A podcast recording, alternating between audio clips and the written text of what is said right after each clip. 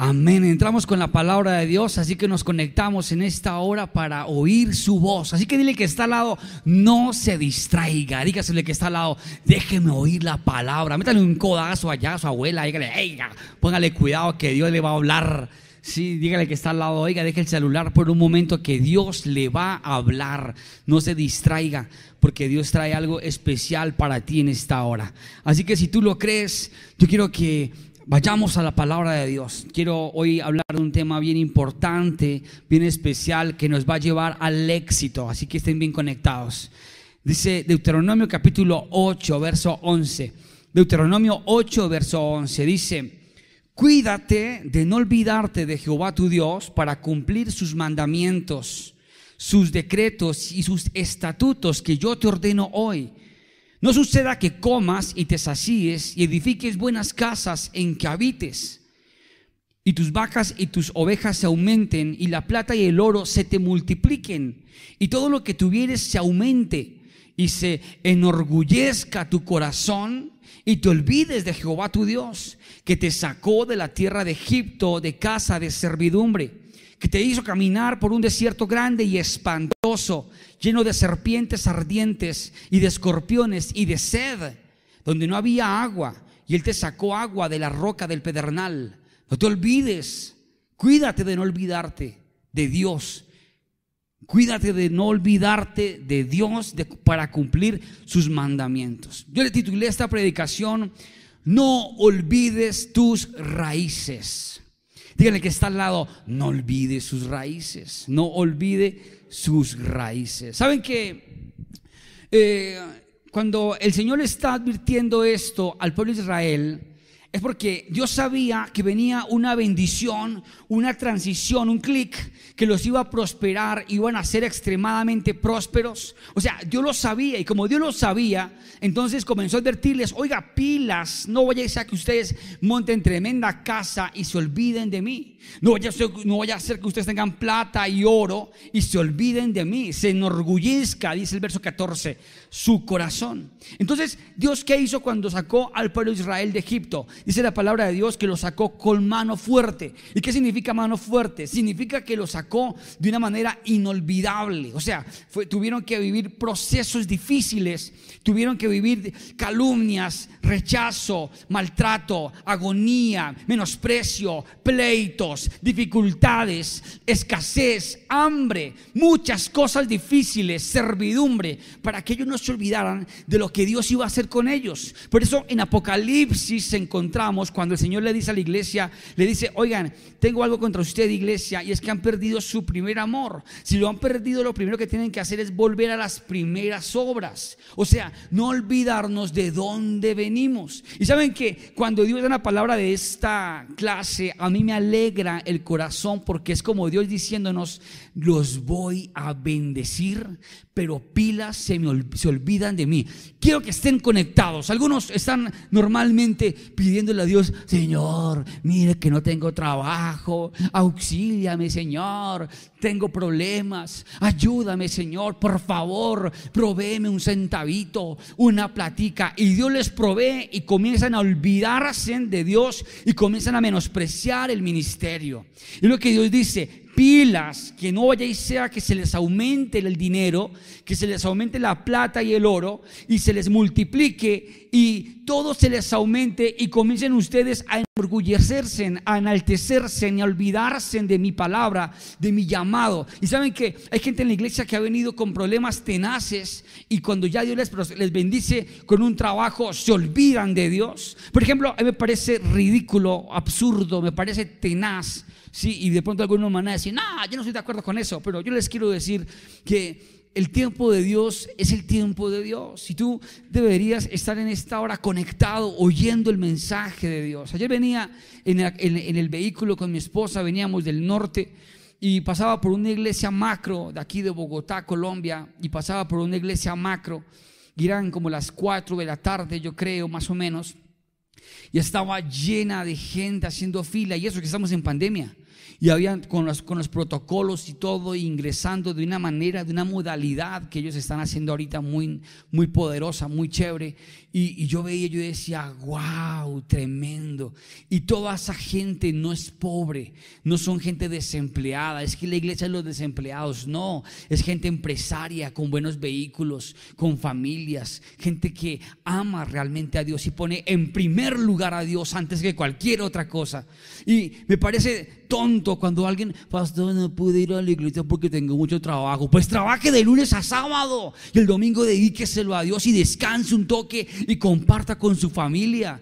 La Biblia dice en Eclesiastés y lo dice el, el proverbista Salomón, ¿qué provecho tiene al hombre trabajar tanto si no disfruta lo que trabaja? Y es el significado de la cruz, de la corona de espinas. Cuando entendemos el significado, la connotación de la corona de espinas, entendemos que Dios nos sacó de ser esclavos a ser libres. Y en la libertad, por eso dice acá, no se olviden que ustedes estuvieron en servidumbre. No se olviden que ustedes estuvieron con serpientes. No se olviden que estuvieron en casa de esclavitud. Pero cuando llegamos a una carrera universitaria y somos egresados de una excelente universidad, se nos hincha el corazón.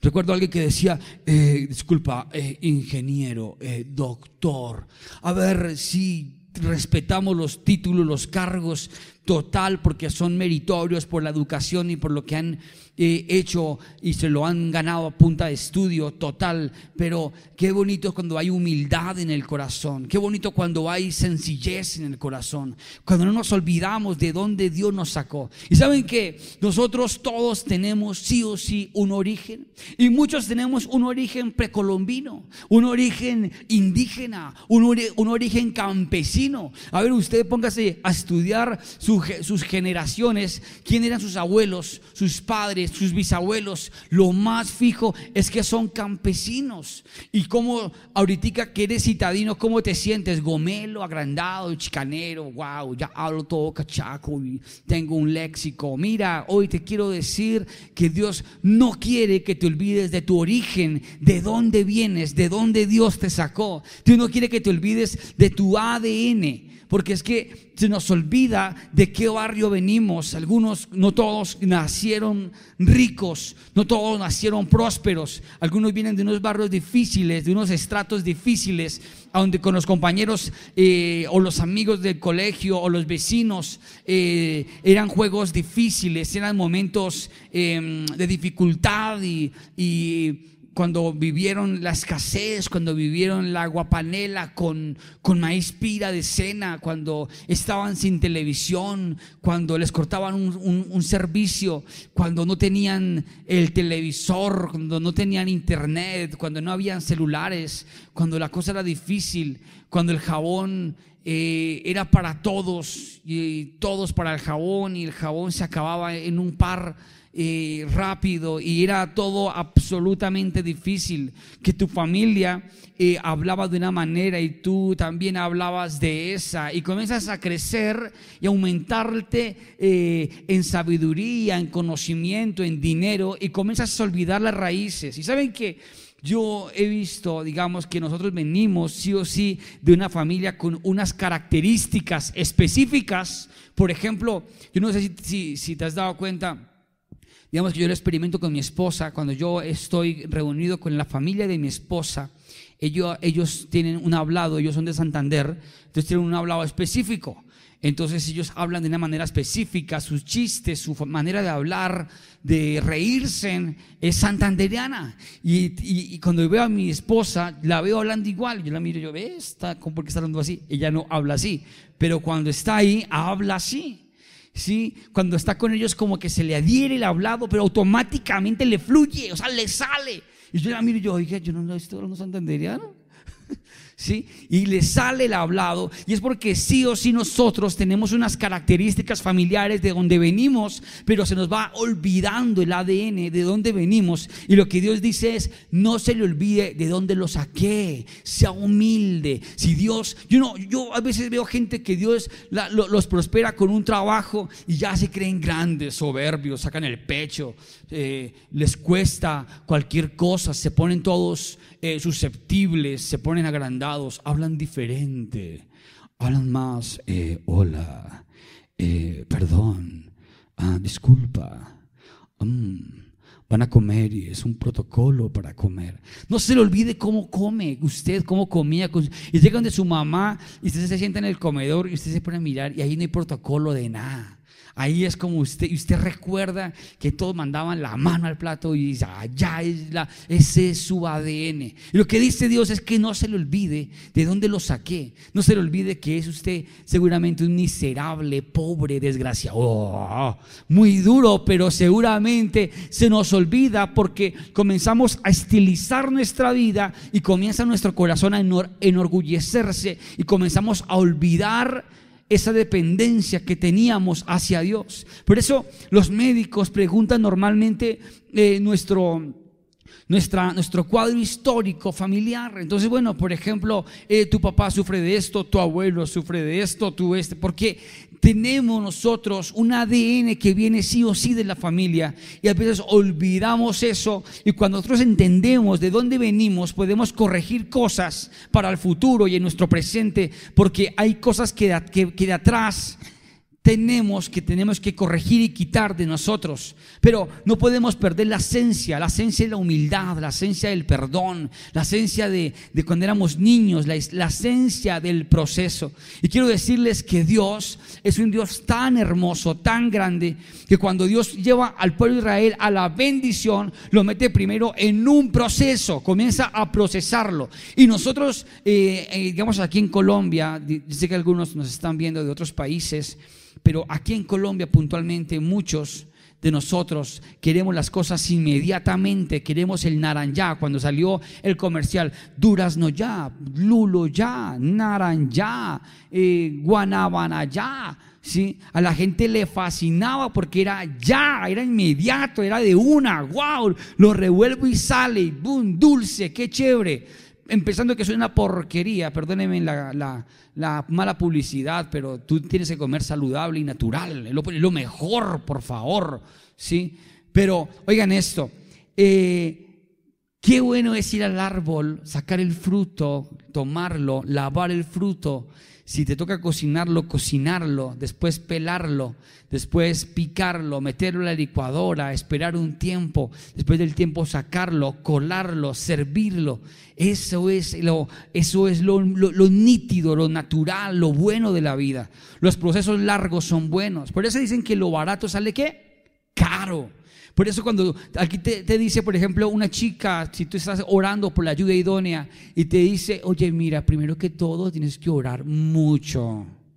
Tienes que hacer un ayuno extenso. Segundo, tienes que hablar con mi líder o con mi pastor. Tercero, tiene, tiene que el Señor revelarme. Es un proceso. Cuando viene este proceso, solamente aquellos que saben que lo bueno cuesta y toma tiempo, pagan el precio.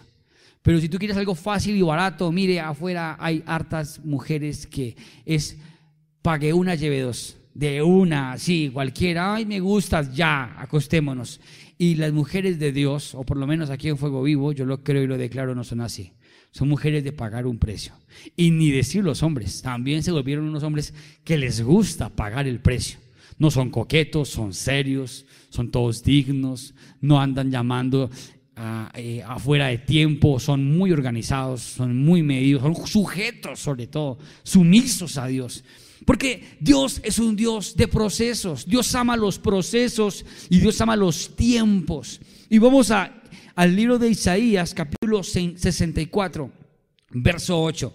Dice, y a pesar de todo, oh Señor, eres nuestro Padre. Nosotros somos el barro y tú el alfarero. Todos somos formados por tu mano. Fíjese en lo que dice el profeta Isaías. A pesar de todo, nosotros somos el barro. O sea, dile el que está al lado, yo soy barro. Dígase el que está al lado, yo soy barro. Tú eres barro. A pesar de todo, oh Señor, eres nuestro Padre y nosotros somos el barro y tú el alfarero. O sea, dice aquí en la parte final del versículo 8, la parte B, dice, todos somos formados por tu mano. ¿Saben qué significa esto?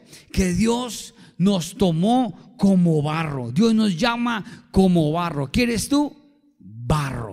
¿Y qué es barro? Barro es nada. Barro que es algo insignificante. ¿Qué es barro? Algo que no tiene precio, que no tiene valor, algo que no sirve. Y la Biblia nos articula y nos relaciona con el barro. Y el barro tiene que ver con nada. O sea que dígale que está al lado, tú eres nada.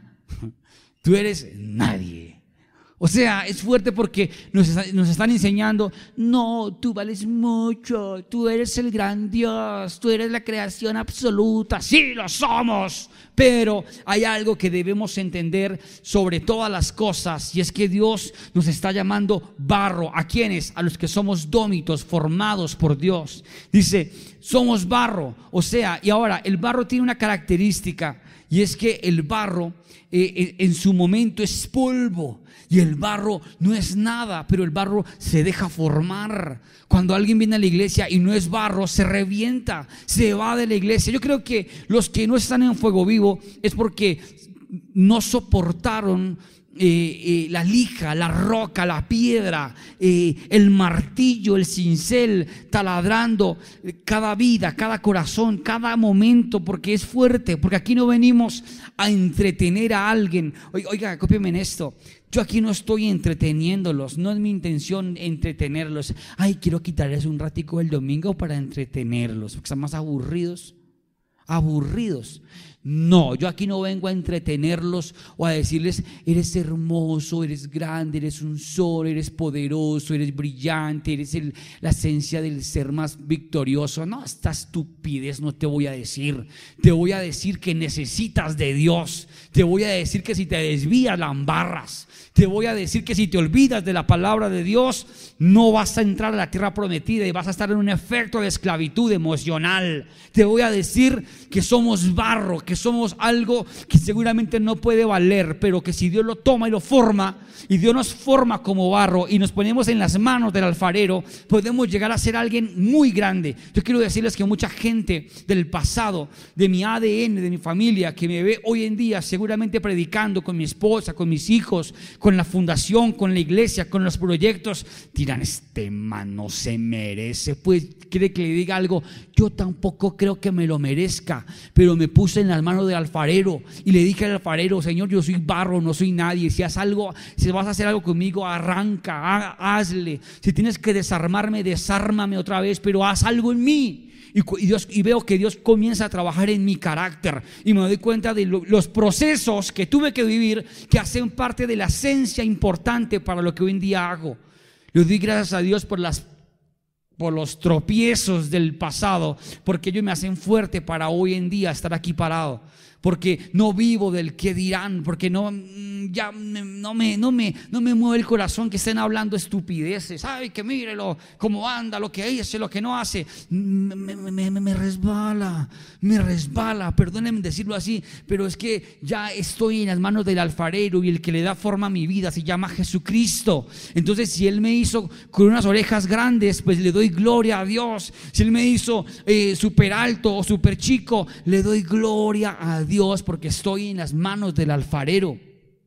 Entonces, hay algo que me fascina que está ahí en 2 de Corintios capítulo 4, 2 de Corintios capítulo 4, verso 7. Estén ustedes conectados porque esto es palabra de Dios. Si tú lo interpretas y lo entiendes, vas a experimentar algo sobrenatural. Dice el versículo 7. Pero tenemos este tesoro en vasos de barro. ¿Cuál tesoro? El tesoro de la palabra de Dios, la luz de Cristo pero tenemos este tesoro en vasos de barro. O sea, eso insignificante que no valía nada, Dios lo usa para algo maravilloso. Como dijo el apóstol Pablo en Primera de Corintios capítulo 1, de lo vil y menospreciado, Dios levanta a hombres y mujeres para avergonzar a los sabios. Por eso la palabra de Dios dice que donde abunda el pecado, sobreabunda la gracia. Por eso, por eso si alguien te subestima y te dice, tú no vales nada, tú no eres nadie, tú eres poco, tú eres una persona de, pobre de espíritu, eh, mira dónde vienes, tu ADN, mira tu estado estrato, no eres nadie. Te voy a decir algo, si no eres nadie, ponte en las manos del alfarero y Dios desarma lo que tú eres y construye algo suculento, algo espectacular. Dios te catapulta, te proyecta, te lleva a un mejor lugar. Y dice, pero tenemos este tesoro en vasos de barro para que la excelencia del poder de Dios, oigan esto, para que la excelencia del poder de Dios sea, sea de Dios, perdón, para que la excelencia del poder sea de Dios y no de nosotros. O sea, lo que está diciendo Dios es, usted es una vasija de barro y lo voy a usar para que el excelente poder sea de Dios y no suyo, papito. Porque Dios no usa, es que yo estoy tacita de té, es que a mí me gusta la iglesia con eh, toda fit and yo ser uh, una cosa gloriosa. Yo quería, yo siempre decía, uy, yo quiero la iglesia en un barrio bien gomelo, Señor. Yo quiero la iglesia en un barrio así como en Chapinero Alto, así, y que tenga en la mitad del auditorio chimenea, y al lado un cristal así, unas matas que sea la montaña, y que haya una fuente de agua así bien full, y que los carros lleguen a ese tremendo parqueadero. Yo quiero una iglesia en un barrio bien gomelo, bien gomelo. Y, ¿saben? Dios nos puso en el barrio más gomelo de Bogotá. Dios es hermoso, ¿sí? Porque de lo vil y menospreciado Dios levanta hombres y mujeres para avergonzar a los sabios. Porque Dios nos puso en una vasija de barro para decir Dios, no es su poder, es mi poder. Entonces, el que dice a ti, el poder está en ti. Ay, pilas con esos pensamientos humanistas que te desenfocan y que creen que son ellos y no es Dios. Pilas con eso, porque están deshonrando lo que la palabra de Dios dice. Somos vasijas de barro. Yo soy una vasija de barro. Por eso le digo a la iglesia, normalmente no pongan su mirada en mí, porque soy una persona común y corriente, con defectos, con errores, con debilidades. Y en algún momento les puedo fallar. Así que pongan su mirada en el autor y consumador de la fe, en Jesucristo, que Él es fiel hoy, ayer y por siempre lo será. Y saben, tengo otra versión que me gusta, la versión Nueva Traducción Viviente, dice el verso 7, ahora tenemos esta luz que brilla en nuestro corazón. Dice acá, pero nosotros mismos somos como frágiles vasijas de barro que contienen este gran tesoro. Esto deja bien claro que nuestro gran poder proviene de Dios y no de nosotros mismos. ¡Wow! ¿De dónde viene el poder? De Dios, no de ti mismo. Aquí yo no me paro. Yo estoy seguro, estoy seguro. James, tú puedes. James, tú puedes. James, tú eres. Ay, tú puedes. Tú puedes, tú puedes, tú puedes. No, ¿saben qué no? No estoy nunca diciendo yo, yo, yo, yo, yo, ego, yo. ¿Saben? El poder viene de Dios. El poder viene de Dios y Dios es el que me usa. Y Dios es el que se glorifica. Y Dios es el que se mueve. Y Dios es el que obra. Y Dios es el que hace los milagros. Dios es el que sana. Por ejemplo, me parece ridículo cuando alguna gente eh, ay, va a venir el apóstol, ay, va a venir el profeta, ay, va a venir el pastor, ay, va a venir el maestro, ay, va a venir el evangelista, ay, va a venir el más, el más. Y cuando él viene, todo el mundo ya se fila porque ya ahí, piden autógrafos, se toman fotos con el cantante, con el artista. Oigan, por favor, ey, ey, ey, ey, ey, ey, ey, deja de tomarte fotos con el burro, tómate fotos con Jesús. El que cabalgaba el burro era Jesús. Tómate fotos con el maestro, no, eh, aquí con el burro. No, con Jesús, el que es el formador, con el que bendice. Deja de idolatrar. Dios es el que trae el poder. Dios es el que sana. No sana un pastor, sana directamente Dios. Y Dios nos deja claro eso, que su poder proviene de Él. Su gracia, su poder viene de Él. Ahí en Jeremías capítulo 18, verso 1 dice lo siguiente. Jeremías 18, verso 1 dice, palabra que vino a Jeremías de parte del Señor diciendo, bien conectados, levántate y desciende a la casa del alfarero, y allí te haré oír mis palabras. Entonces descendí a casa del alfarero y aquí estaba allí haciendo un trabajo sobre la rueda el alfarero. Y dice, y la vasija de barro que estaba haciendo se echó a perder en la mano del alfarero. Así que volvió a hacer de ella otra vasija. Fíjese en lo que dice. Dios volvió a hacer otra vasija de la que se perdió. Según le pareció mejor al alfarero hacerla. Entonces vino a mi palabra del Señor diciendo, no puedo yo hacer con vosotros, casa de Israel, lo mismo que hace este alfarero.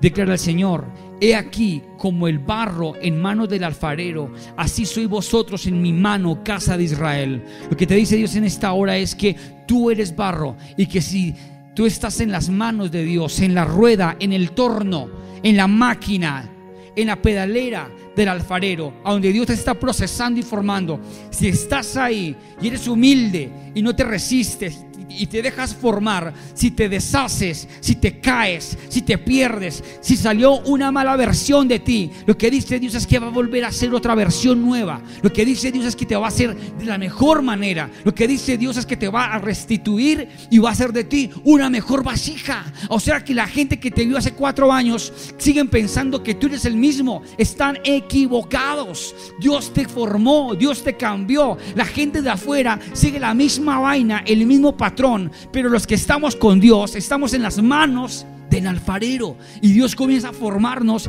y a darnos forma. Y cuando nos damos cuenta los que éramos hace cuatro años no somos los mismos los que estamos en manos del alfarero. Por ejemplo anteriormente mi carácter era explosivo.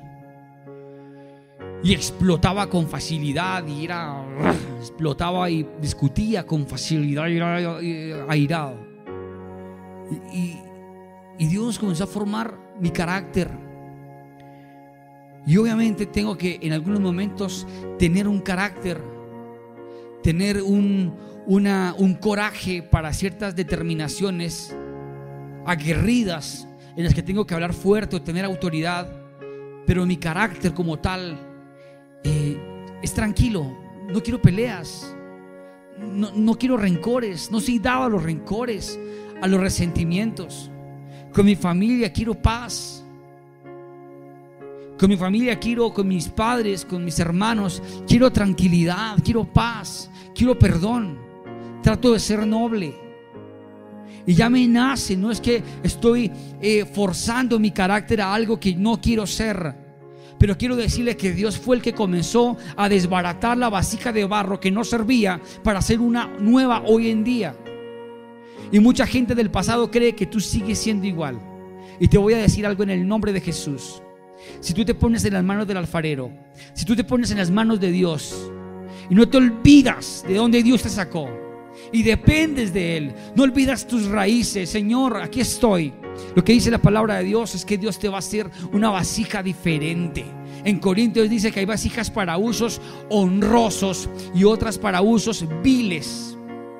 Yo no predice el predicador. Quiero decirles que mi ADN, mis raíces, soy un toque tartamudo, hablo un toque enredado, no vocalizo bien y me cuesta socializar muchas veces cuando hay harta gente porque se me traba un poquito la lengua, se me dificultaba cuando mi madre me mandaba a la tienda porque me tocaba pedir ciertas cosas en la tienda y se me trababa la lengua. Y por ejemplo, pedir para mí eh, pastilla de chocolate me costaba. Pedir un litro de leche me costaba. Ahorita lo estoy vocalizando porque me costaba demasiado. Y cuando era pelado, muy joven en el colegio, me decían los profesores, vocalice. Y eso marcó mi corazón. Y se me burlaban, vocalice. Un día me dijo un compañero, uy, se la tengo, póngase un lápiz así y verá que vocaliza. Y yo me sentí un poco ofendido, pero sin embargo llegué a la casa a ponerme el lápiz si funcionaba. Eh, no estoy aquí parado porque vengo de una familia con linaje pastoral, porque, porque mis padres tienen tremendo léxico y son predicadores, no. Estoy aquí parado literalmente porque puse mi, vida, mi barro, lo que soy, en las manos del, del torno mejor, el torno del alfarero, en esa rueda, en esa máquina. Y sé que si me caigo y me desbarato, Dios vuelve y me arma otra vez. Pero porque sé que el poder no está en mí, el poder está en Él. Y si me pongo en las manos de Él, Dios me usa y me va transformando cada día. Y estoy, y estoy seguro que mis predicaciones, el mensaje que esté dando, en cinco años será suculento, mejor. Porque es que no soy yo, es Él. Y Dios va cada día en aumento, en aumento, en aumento, en aumento. Dios te va a dar un mejor carro, sí, ¿por qué no? ¿Te va a vestir mejor? Sí, ¿por qué no? ¿Te va a dar más gracias? Sí, ¿por qué no? Si tú estás en las manos del alfarero, el mejor negocio que puedes hacer es decirle a Dios, no soy nadie. No soy nadie. Tú lo eres todo y quiero que me uses. Si tienes que desarmarme, desármame y ármame de nuevo, reinvéntame. Y te voy a decir algo, Dios te va a dar una gracia, una esencia tan especial que la gente del pasado te va a mirar y va a decir, no lo puedo creer. Y ahí se está cumpliendo el Salmo capítulo 23. Aderezas mesas delante de mí en presencia de mis angustiadores. Que hablen lo que tengan que hablar. Que critiquen lo que tengan que criticar. Pero saben, tú y yo estamos, tú y yo estamos en las manos del alfarero. Y dice acá que Dios trabaja, Dios trabaja sobre la rueda y la rueda es el proceso. Así que no abortes el proceso. No le digas a Dios, Señor, evítame el proceso. No. Dile al Señor, Señor, evítame caer en el proceso. Guárdame de caer en la tentación. Porque la Biblia dice que tendrás que pasar por fuego. Porque la Biblia dice que tendrás que ser probado. El barro tiene que ser después cocido con fuego. O sea que no se te va a quitar la prueba, no, vas a tener la victoria sobre la prueba. Y si te echas a perder, y si estás en las manos del alfarero, dice acá, y la vasija, el verso 4, y la vasija de barro que estaba haciendo se echó a perder en la mano del alfarero, en la mano del alfarero, se echó a perder. Hay personas que están con Dios y aún en las manos de Dios se echan a perder por su rebeldía, por su yo, por su ego, por su soberbia, por su espíritu precoz intelectual de buscar cosas que no tiene que buscar y documentar sus emociones y su espiritualidad en conocimiento de otras cosas más que de la palabra de Dios. Y si se echó a perder lo que dice el verso 5, el verso 4, la parte B, así que volvió a hacer de ella otra vasija, según le pareció mejor al alfarero hacerla. Así que Dios puede volver a hacerlo otra vez. Dios te puede volver a construir. ¿Y saben cómo? Como a Él le parece. No como a ti te parece. A mí no me parece eso. A mí no me parece que uno tenga que ir a la iglesia. Y no entendemos que dice cuán hermoso es habitar juntos como hermanos en armonía.